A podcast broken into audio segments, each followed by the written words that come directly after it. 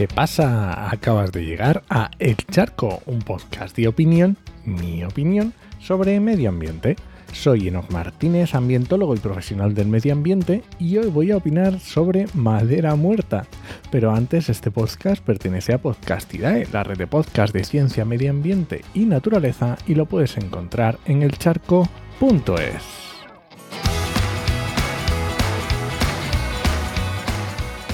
Vamos a ver, ¿qué hacemos con la madera muerta que nos encontramos en el bosque? ¿Lo adivinas? Pues nada.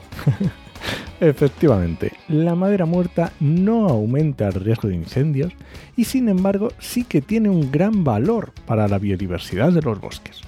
Así que te voy a explicar un poco otra de las cosas por las que se dice que el bosque está sucio y no, va a ser que tampoco esta es cierta. Y es que, resumiéndolo mucho, la madera muerta de grandes dimensiones en los bosques europeos es un factor muy poco relevante por el riesgo de incendio, pero es muy valioso por el mantenimiento de la biodiversidad. ¿Y esto por qué? Pues porque en los ecosistemas mediterráneos a día de hoy hay muy poca madera muerta de grandes dimensiones, lo que hace que realmente no sea un factor de riesgo significativo para los incendios y de hecho habría que aumentar la cantidad de esta madera muerta, porque no solo aumenta en la biodiversidad, siendo esta el hábitat de muchas especies que permiten que prosperen y que incluso aumenta la, la, humedad del suelo y puede dificultar incluso la propagación del fuego en superficie. Y fíjate que hablo de madera de grandes dimensiones, porque es la que es relevante para la biodiversidad. Sin embargo, la madera fina de ramas y ramitas, pues ahí realmente a la biodiversidad le va un poco, un poco más igual. Y puede, estas pueden ser mucho más importantes para la propagación de los incendios. Por eso digo siempre madera de grandes dimensiones.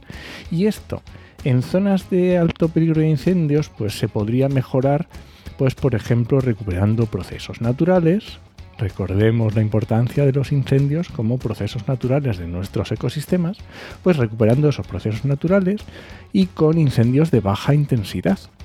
Incluso con este tipo de quemas bajas la carga de combustible especialmente de estos restos leñosos finos.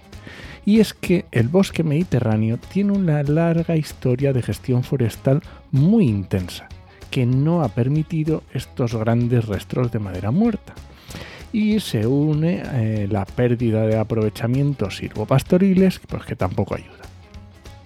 Y por supuesto esto no me lo he inventado yo. Es parte del informe de Deadwood and Fire Risk in Europe, del CREAF, el CTFC y más centros europeos que lo dejo en el enlace en las notas del programa. Y recuerda que el bosque está sucio no cuando hay matorral, no cuando hay madera muerta, está sucio cuando hay plásticos y basuras. Y este ha sido el charco de esta semana. Si alguien te pregunta, no lo dudes, te lo dijo en HMM. ¡Nos escuchamos!